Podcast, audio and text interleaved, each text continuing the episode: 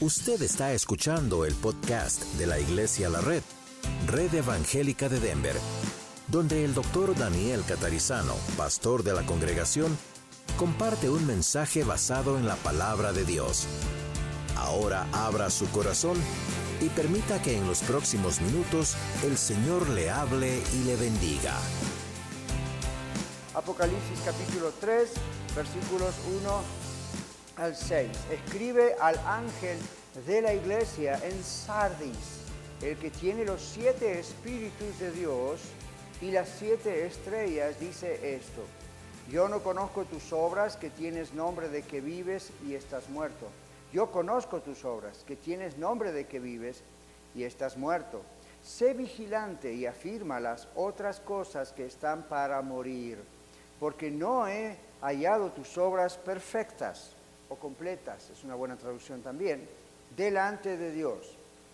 Acuérdate pues de lo que has recibido y oído y guárdalo y arrepiéntete, pues si no velas, vendré sobre ti como ladrón y no sabrás a qué hora vendré sobre ti. Pero tienes unas pocas personas en Sardis que no han manchado sus vestiduras y andarán conmigo en vestiduras blancas, porque son dignas. El que venciere será vestido de vestiduras blancas, y no borraré su nombre del libro de la vida, y confesaré su nombre delante de mi Padre y delante de los ángeles. El que tiene oído oiga lo que el Espíritu dice a las iglesias. Padre, pedimos que tú nos hables, tu Espíritu Santo vive en nosotros, está en medio de nosotros y queremos comprender bien lo que tu palabra dice. En el nombre de Jesús. Amén.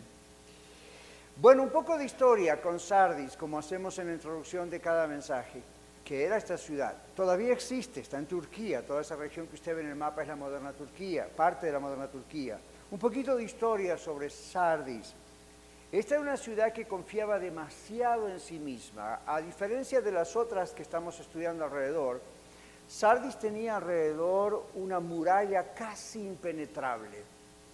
Estaba ubicada en una parte en la montaña abajo y tenía ese muro alrededor que prácticamente para cualquier ejército de aquella época era impenetrable. Usted sabe, en aquella época no había aviones, no había drones, no había nadie que pudiera atacar por el aire, así que todo era ejército, caballos, mulas y carrozas y, y no podían, no podían. La historia nos dice, no la Biblia, sino la historia del mundo, nos dice que Sardis fue atacada por lo menos en dos oportunidades. Los ejércitos, en una oportunidad, un ejército vino y se puso muy cerca de la muralla y trató de ver cómo atacar a Sardis. ¿Por qué la querían atacar? Porque Sardis era una ciudad muy rica. Posiblemente de esas siete era una de las más ricas. Y estaba muy protegida, había mucho dinero. Todavía se dice que en esa región se ha encontrado oro, como en Colorado. Entonces muchas personas en aquella región iban por el oro. Muchas personas iban porque había mucha riqueza, mucha plata, mucha cosa pero estaba muy bien fortalecida. Bueno, un ejército en una ocasión, al comando de un general, se puso allí muy cerca de la ciudad y trataba de atacarla, pero no sabían cómo. Entonces nos cuenta la historia que en un caso lo que ocurrió fue que se pusieron a observar que había buitres, usted sabe esos pájaros, que estaban ahí cerca de una zona del muro y curiosamente siempre a través de los días andaban volando por la misma zona. Esto llamó la atención a uno de los estrategas de guerra y entonces se acercaron a ver por qué en esa zona los buitres están siempre volando. Todas personas saben que normalmente esos buitres vuelan cuando hay animales muertos. Para sorpresa de ellos, lo que se encontraron al acercarse era que la gente de esta ciudad de Sardis, cuando mataba criminales o cuando la gente moría, los agarraba y los tiraba del otro lado del muro. Entonces, del otro lado del muro había cadáveres de hombres y personas, no, no, no estamos hablando de animales, gente. Ese era su cementerio, por decir así. Los tiraban ahí para que los cuervos y los buitres y esos animales terminaran de comerse esos cuerpos. Cuando observaron eso, ese ejército enemigo se dio cuenta que esa zona sucia de la ciudad era vulnerable. Y entonces atacaron por ese lado y destruyeron la ciudad. Más, más, adelante, pasados los años, en Sardis ocurrió otra cosa. Otro ejército también la quiso agarrar para destruirla y tomar sus riquezas. La ciudad fue reconstruida, pasaron varios años, otro, y no, fue otro ejército. Cuando fue otro ejército les pasó lo mismo. ¿Cómo hacemos para atacar a la ciudad de Sardis? Es impenetrable, estos muros son enormes y está muy protegida. Entonces, ¿qué hicieron? Otra vez observaron que había un soldado arriba del muro que miró hacia abajo y perdió su casco, lo que protege la cabeza. Y entonces lo observaron y observaron que el soldado bajó y pasó por una pequeña puerta secreta, recogió su casco, se lo puso y volvió a entrar. Lo que no sabía es que gente del ejército estaban observándole sin que él se diera cuenta. Entonces, ¿qué hicieron? ¿Qué hizo el general? Ese es el lugar vulnerable de la ciudad. Entonces se mandó a los soldados principales, tiraron esa puerta abajo, entró el ejército y otra vez Sardis por segunda vez volvió a ser destruida. Usted dice, gracias pastor por la lección de historia. ¿Para qué me sirve? Usted observe que cada vez que el Señor Jesucristo envía una carta a una de estas iglesias, se dio cuenta cómo Él usa los, las situaciones y los elementos y los edificios y la cultura y los refranes y la historia o las fábulas de los dioses falsos. Dios, Jesús lo usa todo para decir algo a su iglesia. Entonces, en el primer versículo, que es el versículo 1 del capítulo 3, no es Juan escribiendo finalmente dice es, escribe al ángel, ya dijimos al comenzar la serie que probablemente cuando el Señor dice al ángel tiene que ver con el pastor, el líder de la iglesia, escribe al ángel de la iglesia en Sardis y luego cómo se describe el Señor Jesús. Él se describe como el que tiene, él, Jesús, tiene los siete espíritus de Dios y las siete estrellas en su mano derecha. Si usted lee el primer capítulo o escuchó el podcast de este mensaje, estuvo con nosotros se acuerda lo que explicamos acerca de eso. Ese es el Señor Jesús mostrando que Él es Dios. Para aquellos amigos de ustedes que a lo mejor dicen yo no creo que Jesús es Dios, hay muchos textos en la Biblia que muestran que Jesús es Dios. Este es uno de ellos en la revelación de Apocalipsis. Apocalipsis significa revelación. Entonces el Señor está con estas figuras, simbólicas por cierto, pero muestran ¿Quién es Él? Entonces aquí habla de siete espíritus, siete estrellas. En el libro de Apocalipsis, el número siete siempre quiere decir algo completo, algo perfecto. Ahora, voy a hacer una pausa. No haga lo que a veces hacen algunos de nuestros queridos hermanos en otros lugares. Porque el siete en Apocalipsis significa que es lo completo y lo perfecto. No vaya a la joyería y se compre una cadenita con el número siete, ¿ok? No hace falta. Tampoco hace falta que usted diga, mi password va a tener siempre el número 7 porque el 7 es el número perfecto. A mí, no haga un ídolo de estas cosas. ¿okay? Estas son cosas que explicamos en la Biblia. Ese 7 significa algo que tiene que ver con lo completo. Entonces, para que cada vez que leemos el libro de Apocalipsis y veamos, hay siete espíritus, siete estrellas, ¿a qué se está refiriendo? En el caso de las siete estrellas ya sabemos que son estas iglesias, aunque hasta una, dos, tres, cuatro, cinco, seis, tenemos ahí, ¿verdad? Éfeso, Esmirna, Pérgamo, Tiatira, Sardi, Filadelfia y Odisea, siete. Ok, ya sabemos que las siete estrellas representan siete pastores o siete iglesias, siete ángeles, y luego dice siete espíritus de Dios. Entonces algunos dicen, entonces Dios tiene siete espíritus, ¿cuál de ellos es el Espíritu Santo? El número 7 significa que el Señor Jesús y el Espíritu Santo son completos. El Espíritu Santo, los siete espíritus, habla del Espíritu Santo. Ahora, usted y yo no tenemos una porción del Espíritu Santo, tenemos todo el Espíritu Santo. Pero como somos pecadores, hasta que no estemos con el Señor, nuestra relación con Dios sufre, ¿verdad? Y en el caso del Señor Jesús, no.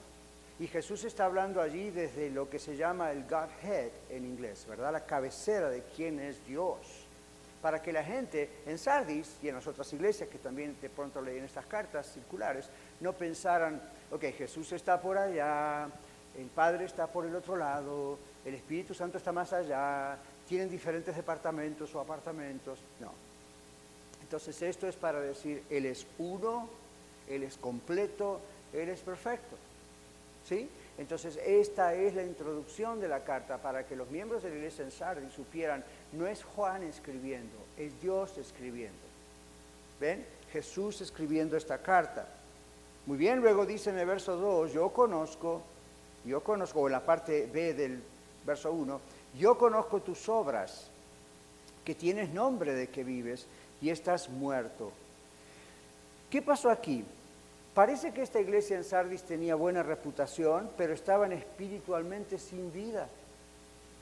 Entonces la iglesia estaba llena de personas no salvadas, no salvas por el Señor todavía, pero ellos creían que eran salvos porque seguían los ritos, las tradiciones de la religión cristiana, muy nueva, por cierto, en el mundo en ese momento.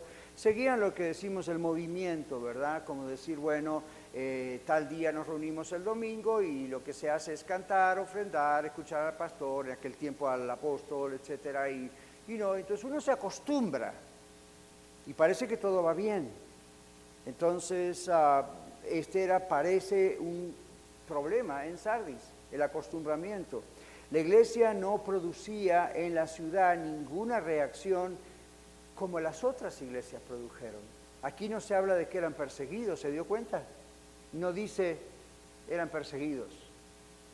No dice que eran perseguidos. No estaba la famosa supuesta persona llamada Jezabel, que decíamos el domingo, no sabemos si era el nombre de esa mujer o no, pero representaba a la Jezabel mismo espíritu de aquella Jezabel del Antiguo Testamento. ¿Se dieron cuenta que aquí no? Parece que todo va muy bien. No, no se ve conflicto entre la gente de la iglesia, no se ve persecución de afuera, no se ve gente del gobierno persiguiéndolos, matándolos.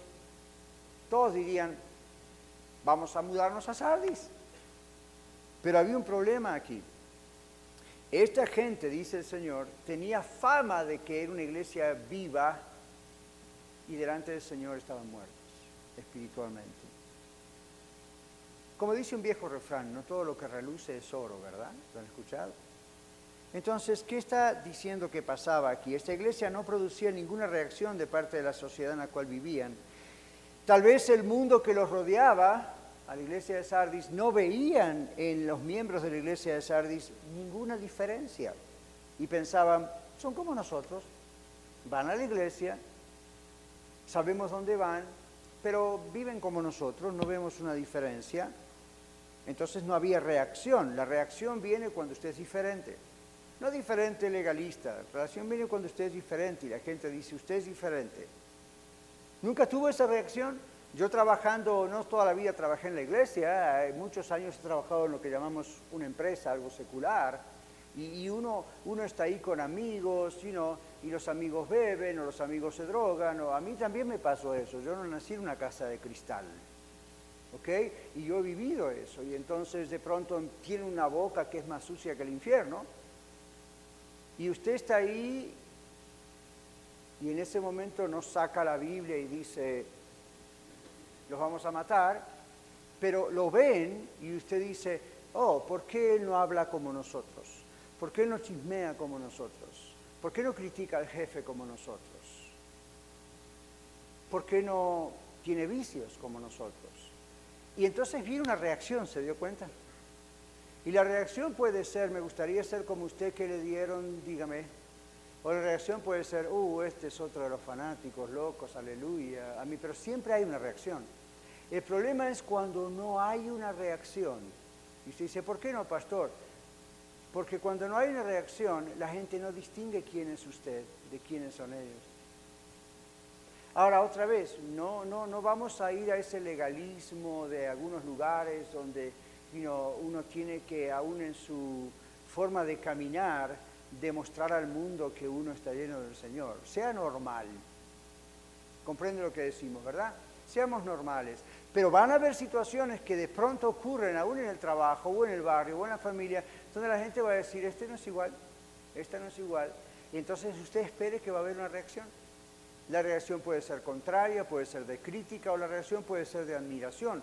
El problema con Sardis es que aparentemente no había reacción de los vecinos, no había reacción del pueblo, no, provocaban nada. Yo, recuerdo que hay un texto en el libro de los Hechos creo que es, esos son Corintios, tal vez es Corintios, donde los, los, cristianos llegan a un lugar y empiezan a hacer una iglesia, como nosotros aquí en la red, evangelizar, y hay un texto que es uno de los textos que más, más me gustan en la Biblia. El pueblo dice, estos trastornadores del mundo han llegado también acá. Hechos. Estos trastornadores del mundo han llegado también acá. Y usted dice, no, pastor, seamos gente de paz. World peace, paz mundial, no trastorne nada, deje que todo esté ahí, porque si le mueve al avispero, pastor, vamos a tener problemas. Se trata de eso. No se trata de ir y mover al avispero, se trata de ir y que la gente diga, ok, aquí hay algo diferente. Y de pronto hay una iglesia, y de pronto crece, y planta otra iglesia. ¿Usted cree que toda Aurora y Denver están súper contentos con la iglesia de la red? Porque ya traigan, hagan más iglesias, hagan más iglesias. Ya, no, no. Mucha gente estará pensando y el diablo estará nervioso diciendo, voy a hacer lo imposible para que hagan otra iglesia porque extienden el reino de Dios y a mí no me conviene. ¿Y cómo lo vemos? Las reacciones de la gente. No siempre las reacciones son buenas.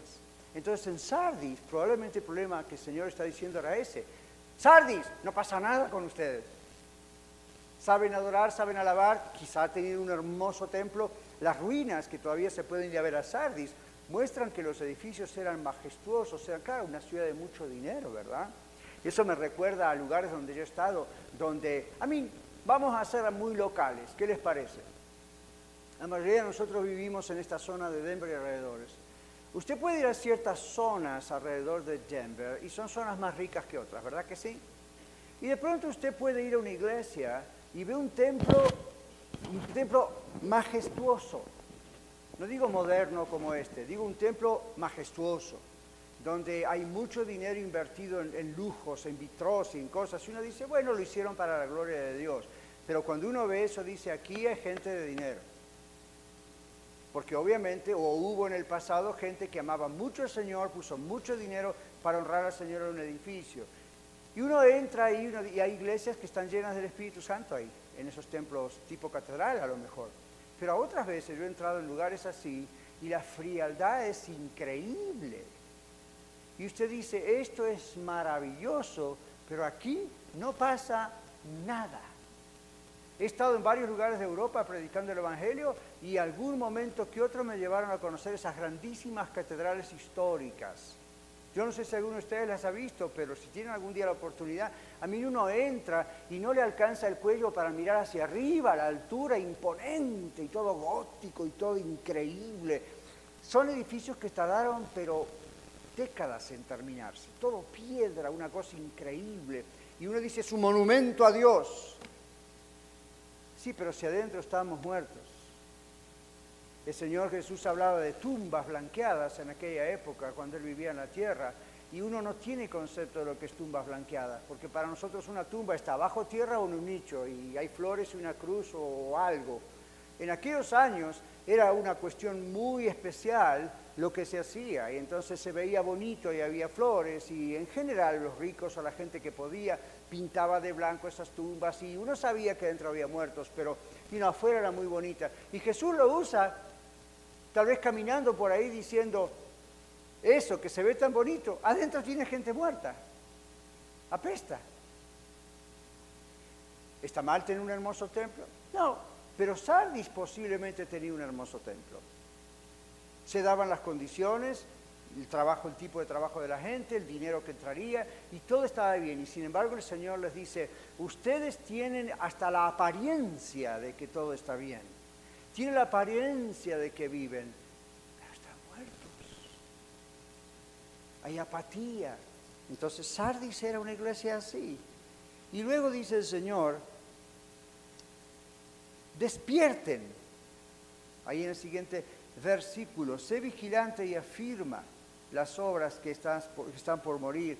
Y, este término aquí de despertar, ¿verdad? Y que aparece más tarde otra vez, significa comenzar a prestar atención, le dice el Señor a Sardis, presten atención a la necesidad que tienen de ustedes que no son salvos, sean salvos. eso me hace pensar que posiblemente Sardis era una iglesia numerosa, creciente, Cuando una iglesia es numerosa, la impresión es que tiene vida. Nosotros tenemos cuatro años y medio escasamente desde que comenzamos la red Aurora aquí, a unas dos, tres millas de aquí, y luego el norte tiene un año y medio ya el mes que viene. Y uno dice, wow, y el pastor está en la radio y la iglesia crece y cada vez crece más y gloria a Dios. Y uno puede decir, ok, la iglesia está viva, está dinámica. Y yo creo que sí, pero cuando yo veo esta carta a Sardis, digo, Dios, nunca permitas que nos estemos tan cómodos y apáticos pensando que todo está bien porque tú estás haciendo crecer la iglesia, porque una iglesia puede tener verdadero crecimiento de Dios o inflación. Es como un cuerpo, puede estar un musculoso y grandote porque es fuerte o simplemente obeso. Entonces usted sabe la diferencia. Una congregación, yo doy gloria a Dios que crezca tanto, pero como pastor mi temor es que ah, si descuidamos el crecimiento, si dejamos de orar, si dejamos de estar juntos, como dice la Biblia, si dejamos de ayudarnos, de amonestarnos, de enseñarnos, en un momento fácilmente entra, uno en la apatía.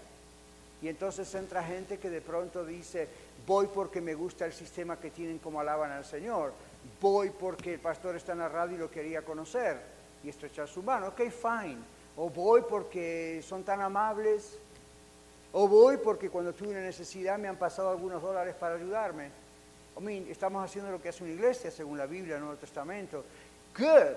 Pero así todo, de pronto, yo oro que Señor nunca caigamos en el pecado de la iglesia en Sardis. Pensando que como todo el mecanismo funcionaba bien y todo parecía que estaba bien, estaban descuidando su pasión por el Señor. Y de pronto empezaron a funcionar como funciona una empresa una empresa bien guiada casi funciona sola, nada más hay que cuidar ciertos aspectos. A veces pienso que una iglesia como Sardis es algo parecido a lo que hoy en día se nos incentiva mucho a hacer en los Estados Unidos y ya en otros países. ¿Usted ha escuchado o le han ofrecido en el Internet o algo, gente que conoce usted, esas empresas que funcionan en pirámide? Y entonces usted le dice, mire, usted usa este producto o este servicio o esta cosa, usted úsela, empieza a juntar a varios otros, hágalo sus clientes, ellos juntan a otros clientes, saben de qué estamos hablando, ¿verdad? Y usted dice, pastor, ¿está en contra de eso? Eso no es mi tema hoy. Lo que estoy diciéndole es que es un sistema piramidal para extender la empresa. ¿Y cuál es la idea? Una vez yo estuve en una empresa así un tiempo, ¿y cuál es la idea que mi jefe decía? Mire, usted Daniel se hace eso, tiene muchos clientes, un día, mientras usted está durmiendo, le sigue entrando dinero. Ok, fine. En las iglesias puede llegar a ocurrir eso y creo que en parte eso es quizá lo que ocurría en Sardis. Crea uno un sistema de tal modo que puede funcionar solo. Y usted ve gente que sigue viniendo y sigue viniendo y que se queda y todo eso. Y usted dice, entonces todo está bien, pastor. ¿Are you sure? Fíjese lo que el Señor le dice a Sardis. No se duerman en los laureles. Están en una ciudad rica, hay dinero. Están con un templo, están con todo. Y yo veo a Sardis y pienso, es una descripción de muchas iglesias en los Estados Unidos. Porque cuando no hay persecución, no hay lucha y todo va bien, seguimos adelante. A veces yo les he preguntado a ustedes, ¿verdad? Especialmente en las clases de la escuela de vida. ¿Qué pasaría si mañana la iglesia Mississippi Avenue Baptist Church, donde estamos rentando en este lugar, no es gratis? Muy generosos los hermanos, pero, you know, ¿y qué pasaría si de pronto nos dijeran, ¿saben qué? Nuestra congregación en inglés también está creciendo mucho. La iglesia, de los rusos, Bethel Church, está creciendo mucho. Necesitamos que ustedes empiecen a buscar otro lugar. Y nos dijesen, ya a partir del domingo les pedimos que no vengan, no lo van a hacer, no se asusten, pero un escenario. Y yo le dejo siempre a veces a ustedes, ¿se animarían a no tener templo y reunirnos en algún parque por aquí? Porque así empezó la iglesia. Y quizás usted me dice, no, pastor, usted, usted sabe que aquí hay nieve, ¿verdad?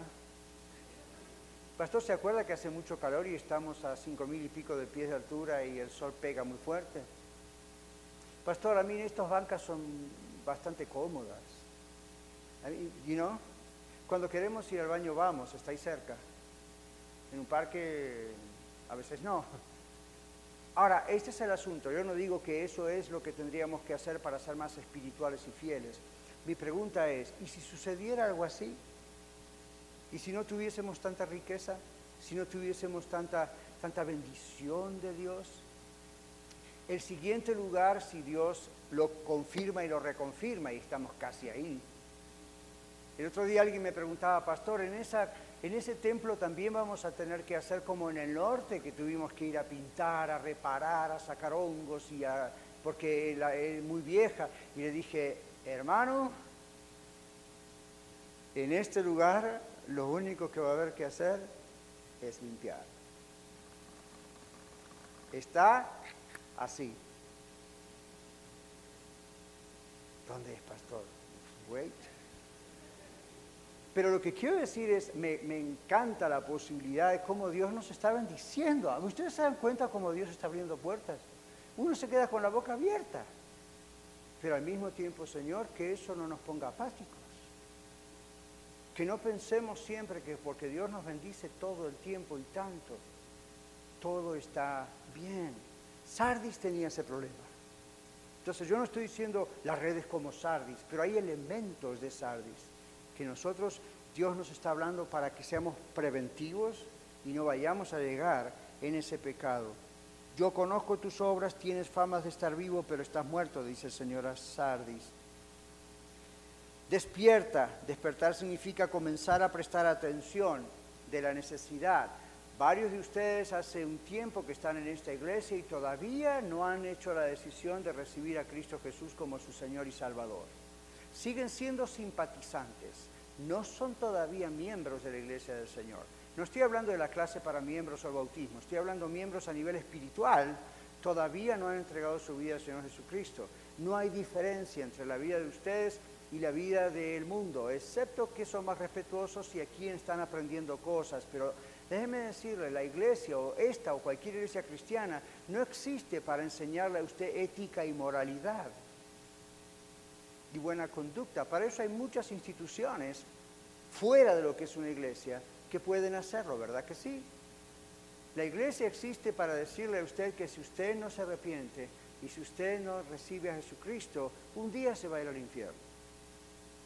Dios no quiere eso, nosotros tampoco. Dios quiere que se arrepienta y venga al conocimiento de Cristo y Él le haga un miembro de la familia de Dios. Algunos de ustedes hace tiempo que están, ¿y cuándo? ¿Y cuándo? Y uno piensa y ora por ustedes todos los días y piensa, ¿y cuándo va a tomar esa decisión? Esa es una decisión que yo no puedo tomar por usted como pastor, me encantaría, pero yo no puedo tomar esa decisión por usted.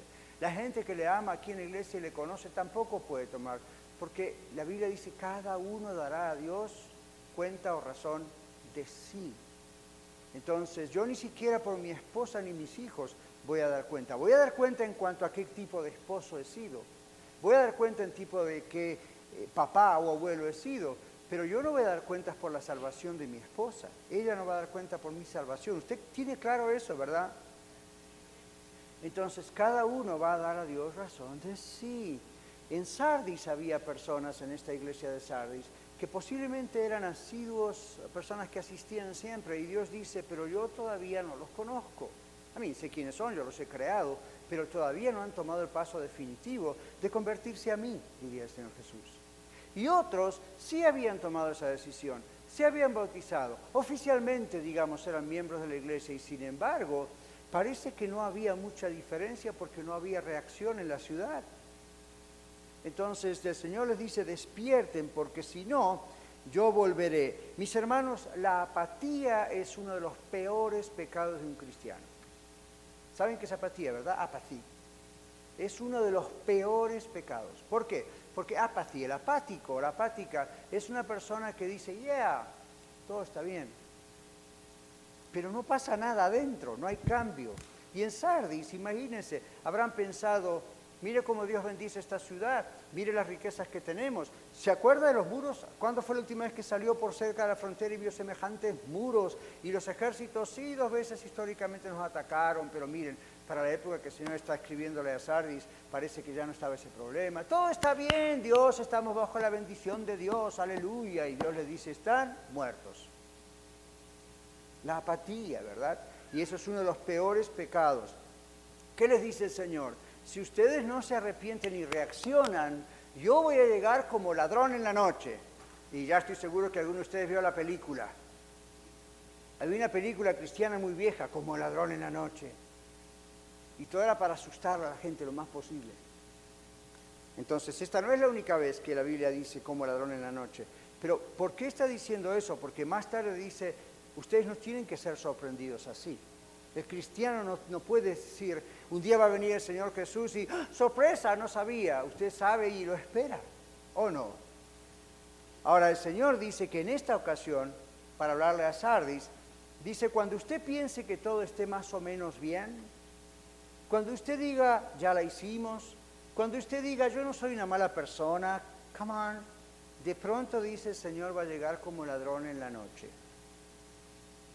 No creo que necesito explicar y usar minutos de sermón para explicar qué hace un ladrón en la noche. No requiere una exégesis del griego, del hebreo, del arameo. Un ladrón viene a robar. Entonces, observemos que el Señor está dando una advertencia llena de amor. Fastidia cuando uno escucha predicar esto como condenatorio. En realidad es una advertencia llena de amor. Observemos la actitud del Señor. Él podría castigar a la iglesia de Sardis con un pestaneo, o con solamente pensarlo, o decirlo, declararlo, y los destruía. El Señor dice, no, miren, muchos de ustedes son apáticos, otros no son salvos, creen que todo está bien porque no le falta la salud, no le falta trabajo, no le falta un templo, no le falta pastor, pero miren, dice el Señor a la iglesia de Sardis, varios de ustedes están apáticos, no les importo, están dormidos y yo voy a llegar a la vida de ustedes como ladrón en la noche. Y yo creo que esto no es solamente a la iglesia como organización o institución que Dios creó, sino al ser humano, a la persona, a usted, a mí. Si somos apáticos, de pronto Dios puede llegar a nosotros como ladrón en la noche. Entonces usted me va a decir, pastor, ore por mí porque me pasó esto inesperado y yo voy a tener que, como siervo de Dios y siervo suyo, prestar atención como oro. Porque si en esa ocasión yo digo, vamos a orar juntos, hermano, reprendemos al enemigo, reprendemos al diablo, un cristiano no merece que le pase esto, obviamente esto no es de Dios. ¿Está seguro? ¿Y qué tal si Dios se presentó en su vida como ladrón de noche porque hasta ahora usted no agarró la onda del asunto, no despertó, y yo me pongo a orar en contra de Dios, tratando de que se le pase el problema. Usted y yo tenemos que tener sabiduría de Dios y decir, ok, ¿por qué está pasando esto? Y en algunos casos cosas nos pasan diciendo no sabemos por qué y no hay una explicación. Pero yo le digo esto, cuando se trata de apatía y nuestra vida va muriendo espiritualmente, usted y yo sabemos cuando Dios nos sacude y sabemos que es por eso. Porque Dios es amor, dice la Biblia, ¿verdad? Y el Espíritu de Dios, el Espíritu Santo, Dios mismo, cuando está disciplinándonos, visitándonos opresivamente, como quien dice, como una de la noche, nos deja saber por qué lo está haciendo. No es un misterio. No es como ese misterio que usted dice, yo no sé por qué tengo esta enfermedad, o no sé por qué me accidenté, acabo de venir a la iglesia. Eh, no estamos hablando de eso, usted sabe. Estamos, o de las injusticias de la vida, ¿verdad? El jefe me echó porque prefería a la otra, aunque yo trabajo mejor aunque, aun cuando Dios puede usar esas cosas para sacudirnos. Pero muchas veces cuando nosotros nos damos cuenta que como un ladrón sorpresivamente Dios nos está disciplinando, Dios nos muestra por qué. ¿Cómo sabe eso, pastor? Porque observe cómo lo advierte. Y usted me está escuchando hoy aquí o los que escuchan en podcast, estas son advertencias. Olvídese las pedradas, eso yo odio esa palabra realmente son advertencias. Yo lo leo, preparo el mensaje en la semana y yo digo, esto es para Daniel. A ver, ¿en qué área de mi vida yo no quiero que Dios me sorprenda porque yo no presto atención? ¿Qué área de mi vida es apática? ¿Será mi devoción a Él personal? ¿Será la cuestión de mi dar dinero? ¿Será la cuestión de falta de compasión? ¿Qué, pasa? Entonces ahí lo arreglo con Dios. Entonces la Biblia dice, para que Él no sorprenda como ladrón. ¿Ven? No va a haber sorpresas. Ahora, Sardis tenía un gran problema. Y Sardis, Dios usa algo que pasaba en la ciudad para resolver ese problema. Pastor, ¿cuál es el problema? Le dijimos que es la apatía. Ya, es cierto. Pero el Señor dice que cuando uno sale de eso, uno tiene que vestir ropas blancas. Entonces, cuando usted ve eso en la Biblia, tiene que preguntarse qué significa esto. Dios no escoge un color simplemente porque le gusta el blanco más que el azul. No, no es una cuestión de moda. ¿Qué está pasando aquí? Entonces, observen esto. Sardis, présteme atención, Sardis era el centro de la tintorería. Sardis era el centro donde las... ¿Se acuerdan que la semana pasada hablamos de Tiatira? Y dijimos Lidia de Tiatira y en Hechos, y no, Pablo ve a esta mujer y era una negociante de, de, todo de púrpura y cosas así para teñir. Bueno, Sardis era el centro de la industria de la tintorería. Y no había japoneses o chinos como hoy, ¿verdad? Ven por todo. Usted va a la tintorería y lo primero que escucha es good morning. No había así en Sardis. ¿Ok? Usted llegaba allí y resulta que todo el mundo, gran cantidad, se dedicaba a la tintorería. Mire lo que hace el Señor. El Señor habla de ropas blancas. Para la gente de Sardis, ¿se les gustó eso, verdad? El chiste. Ok, that's it. Para la gente de Sardis, el tema de la ropa era indispensable porque cuando los de Sardis estaban tan conscientes, autoconscientes de todo lo que es la ropa, la moda, la tintorería, la mancha, que cuando veía una persona en la ciudad, trabajador, familiar, y veían que estaba con su ropa manchada o arrugada, ponían mucha atención sobre eso. Una vez nosotros estábamos en, Hollywood, no, no estaba actuando, ¿ok? Estábamos nada más allí visitando hace unos años atrás y mis hijas eran adolescentes, nuestras hijas, adolescentes. Y me decían, papá, qué feo es andar por esta calle. Yo decía, ¿por qué? Parece, se ve bonito, es interesante, vamos a orar para que estas actores, productores, actrices realmente conozcan a Cristo. Sí, sí, sí, papá también, pero tú no observas lo que nos pasa a nosotros. ¿Qué les pasa? Dice, cuando pasan otros nos miran de arriba para abajo. ok.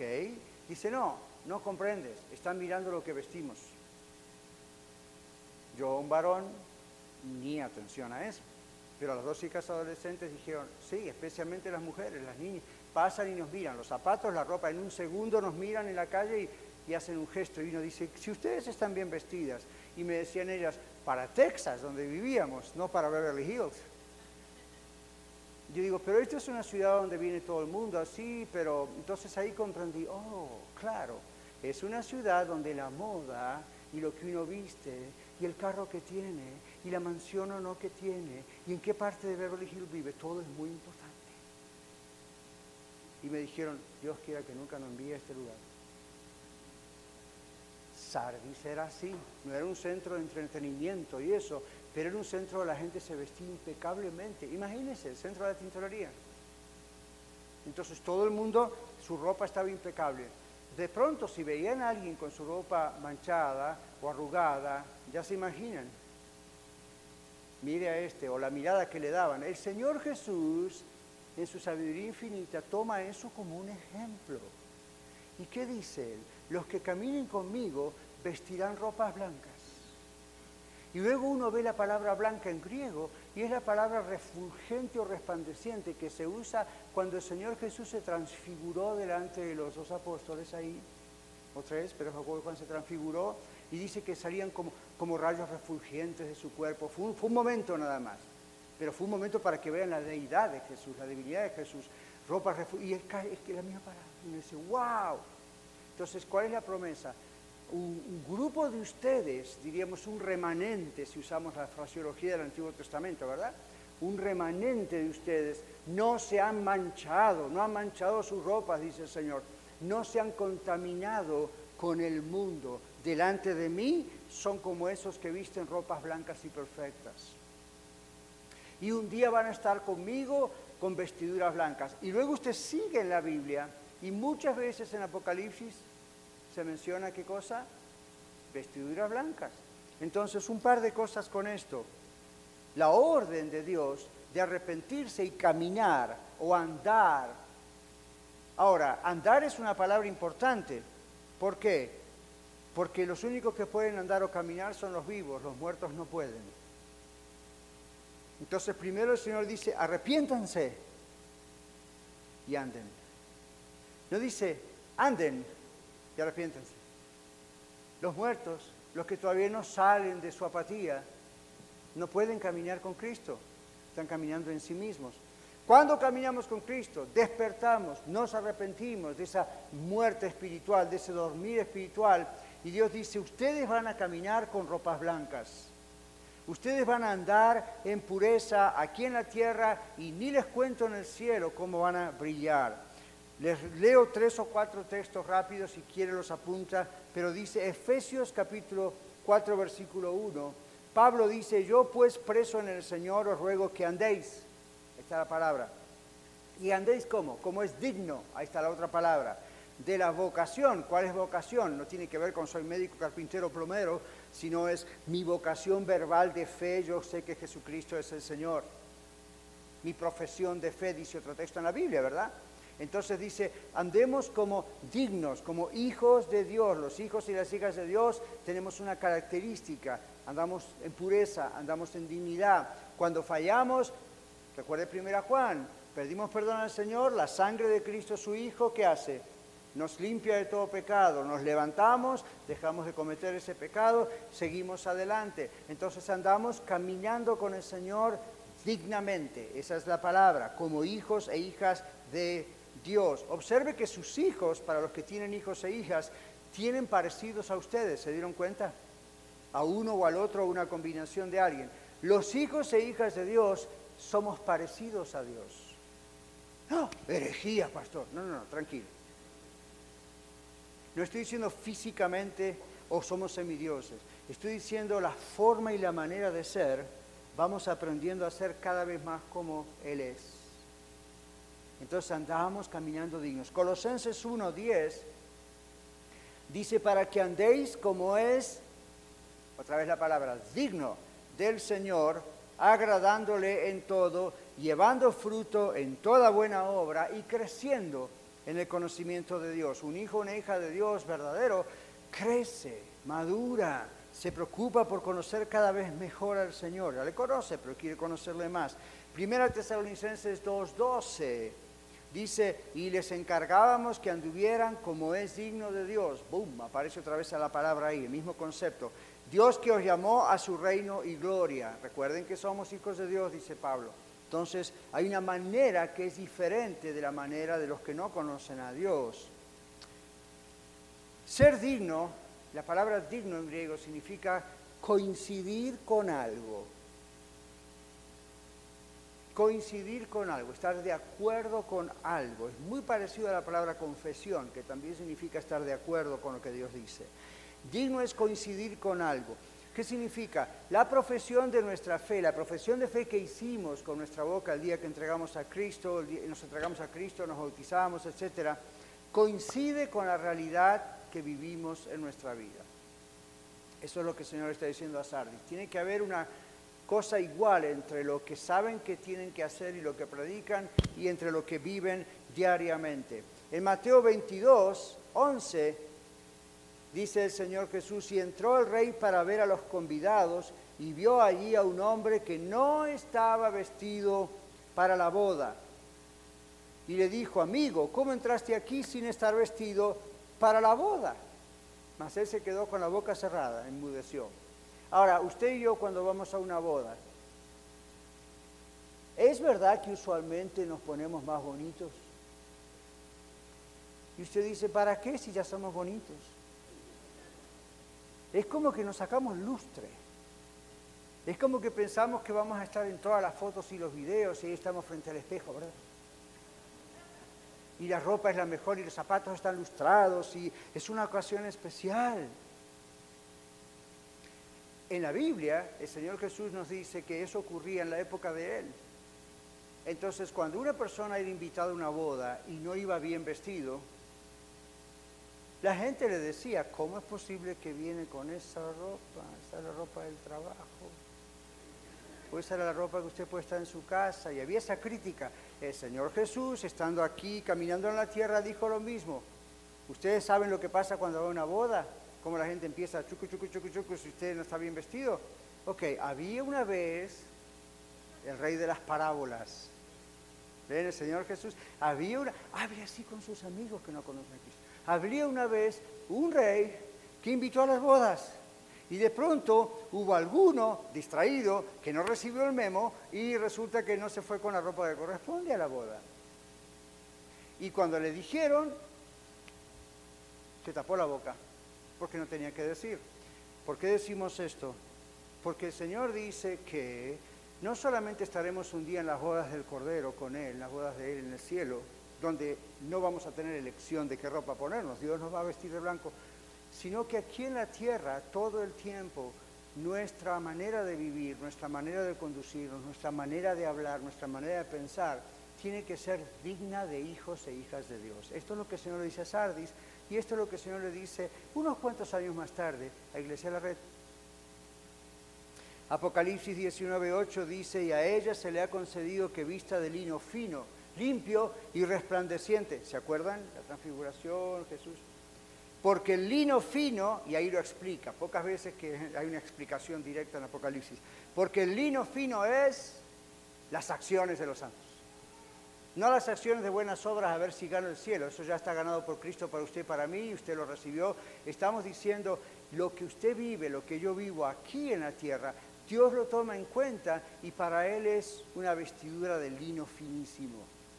Entonces ahí está. El verso 5, para ir concluyendo, dice el Señor, al que venciere. Y fíjese que todas las cartas concluyen con qué? Al que venciere esto, al que venciere lo otro. Y aquí viene uno de los conflictos que a veces se tienen en algunas iglesias, porque se dio cuenta cuando leímos juntos el libro la vida, borrarle su nombre y uno dice, oh my goodness, entonces puedo perder la salvación. A ver, vamos a ver de qué se trata rápidamente. El que venciere, ¿quién es esta persona? Esta persona es la persona que nace de nuevo en Cristo, que se convierte a Cristo. Primera Juan 5:4 dice, porque todo lo que es nacido de Dios vence al mundo. Y esta es la victoria que ha vencido al mundo nuestra fe. Pastor, ¿qué es eso de todo aquel que es nacido de Dios? Yo me convertí a Cristo, pero sigo teniendo tentaciones, sigo teniendo problemas, tengo un carácter bastante complicado. Recuerde que si usted es un verdadero hijo, una verdadera hija de Dios, si realmente hubo una conversión a Cristo, Dios en el Espíritu Santo le ha dado poder para vencer esas cosas. Entonces, vence al mundo. El vencedor, dice la Biblia aquí, recibirá una vestimenta blanca. Recuerde que eso es la muestra de nuestra justicia que Dios ha ganado en Cristo por nosotros. Nunca dice se le quitará el nombre del libro de la vida. Ajá, un texto de pérdida de la salvación. Ah, que no. Vamos a mirarlo. Una promesa de seguridad eterna. ¿Qué es esto? Jesús le confesará en el cielo. Lucas 12, dice, Lucas 12, 8 dice, os digo que todo aquel que me confesare delante de los hombres, también el Hijo del Hombre le confesará delante de los ángeles de Dios. En otro texto dice, delante de mi Padre que está en los cielos. La, cosa es la misma, y en el trono será confesado. Y luego dice, no borraré sus nombres. Esto no indica la posibilidad de perder la salvación. Al contrario, esta es una expresión usada por el Señor, la cual no es una amenaza, sino una promesa. Bien, ¿cómo sabemos eso? Esta es una afirmación que debe entenderse y comprenderse como el resto de la Biblia, con el contexto. Alguna vez me oyó hablar de eso, ¿verdad? Todo el tiempo. Esto se interpreta con el contexto. A todas las iglesias de las que estamos hablando, siempre se dice al que venciere esto y lo otro. Un día haga una lista, ¿ok? A lo mejor esta tarde, antes de irse a dormir la siesta, haga una lista y diga, voy a hacer una lista de todas las siete iglesias y a ver al que venciere. ¿Qué le prometió al que venciera en Éfeso? ¿Qué le prometió al que venciera en Esmirna? ¿Qué le prometió al que venciera en Sardis en la Odisea? Ok, lo escribí todo. Mírelo todo completo Y eso es para todas las iglesias, eso es para todo creyente. Entonces eso le va a ayudar a comprender qué significan estas expresiones como no borraré su nombre del libro de la vida. Esto es una afirmación a todos los verdaderos creyentes. Pero, ¿por qué existe la confusión? ¿Recuerda que le dije que el Señor usaba las cosas de la época y... ¿Se acuerda? Ahora, mire lo que pasaba. Había dos o tres cosas que pasaban. El diablo anda como león rugiente buscando a quien devorar, dice 1 Pedro 5.8, ¿verdad? Dios no quiere que seamos espiritualmente inefectivos. Dios no quiere que seamos apáticos. Tenemos que continuar haciendo discípulos, iglesia. Tenemos que continuar adorando a Dios de verdad, cada vez mejor, comprendiendo cada vez mejor lo que es adorar. Porque el peligro, el peligro es acostumbrarnos y hacer una rutina y eso siempre está latente, siempre es posible. La relación personal y colectiva con Dios debemos mantenerla fresca y sana todos los días. Y usted dice, pastor, a veces no tengo ganas de levantarme, orar o acostarme, orar. Yo tampoco, no cree que por ser el pastor soy un ser humano y hay días que... Mm, y ahí es cuando digo, con más razón, tengo que esforzarme a hacerlo, porque es bien fácil entrar en la rutina y en la apatía. Y entonces, es lo, cuando, cuando la Biblia dice en el libro de Hebreos, no dejen de congregarse como algunos tienen por costumbre. Ahora, eso no se... Mire, si un día usted lo llega a predicar, lo llega a enseñar en una clase, nunca diga, no dejen de congregarse como Dios. No, no, porque no es lo que el texto dice. Ese no es el espíritu del texto. El espíritu del texto es lo que sigue después. Dice, no dejen de congregarse, como algunos tienen por costumbre, sino únanse para estimularse al amor, a la buena. ¿Ve que es diferente? ¿Verdad que es diferente? O no le pare ahí porque usted dice, esta es la gran pedrada que voy a aprovechar bíblicamente. No, eso es un error. Sigan el texto, es una advertencia, pero ¿sabe por qué? Porque Dios sabe que usted y yo cuando dejamos de congregarnos nos vamos enfriando. ¿Sí o no? Ya, es como la leña, usted la va sacando y ese leño solito un día se va a morir, necesita de los otros para crear esa combustión que se necesita. Y la Biblia dice eso. Cuando usted tiene problemas, yo a veces le he dicho a algunos de ustedes, no lo sufran solo. No, pastor, es que yo, usted tiene mucha carga, mucha cosa y aquí los líderes también. No le queremos traer más problemas. ¿Para qué estamos? Estamos aquí para ayudarle, estamos aquí para animarle. La Biblia nos dice que nos exhortemos, que nos animemos. Gócense con los que se gozan, sufran con los que sufran. Unánimes entre ustedes, no altivos, no devolviendo mal por mal, ni maldición por maldición, sino por el contrario. Estoy recitando memoria partes de la Biblia. ¿Qué estamos diciendo? Por eso Dios dice no dejen de congregarse. Porque es fácil entrar en la apatía y Sardis tenía ese problema aún congregándose siempre posiblemente. Imagínense nosotros. Dios demanda que caminemos en pureza con Él, porque somos sus hijos. No nos está pidiendo algo que no nos pertenece hacer. Dios no permite la inmoralidad y la mezcla con el mundo, mis hermanos. Hay cosas que Dios demanda que arreglemos inmediatamente. Y usted dice, no puedo, pastor, tengo este u otro obstáculo para lograrlo. Bueno, Recuerde esto, si Dios dice que Él quiere que arreglemos ciertas cosas inmediatamente y si se presentan obstáculos para lograrlo, legales o lo que sea, no legales, tendremos que pedirle a Dios que haga un milagro, ¿qué le parece? ¿O no creemos que Dios hace un milagro? Ya, entonces a, pidámosle a Dios que Él haga un milagro. ¿Por qué? Porque cualquier área de pecado en nuestras vidas es como una pequeña puerta secreta, recuerda al principio de la historia de Sares, es como una pequeña puerta secreta en el muro de nuestra confianza y en la pared de nuestra apatía y da al diablo oportunidad para destruirnos. Por eso el Señor dice, no ignoréis las maquinaciones del diablo.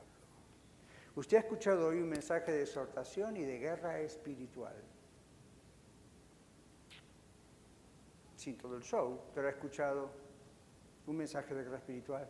El Señor en su amor y compasión nos dice, miren lo que pasó con Sardis, mire hacia dónde puede llegar una congregación donde yo lo bendigo mucho y les doy de todo, miren. Y Él dice, no, no vayan por ese lado, lo tienen en la palabra, está escrito a propósito, no es una cuestión solamente histórica.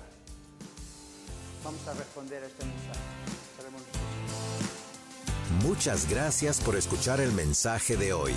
Si tiene alguna pregunta en cuanto a su relación personal con el Señor Jesucristo o está buscando unirse a la familia de la Iglesia La Red, por favor no duden en contactarse con nosotros.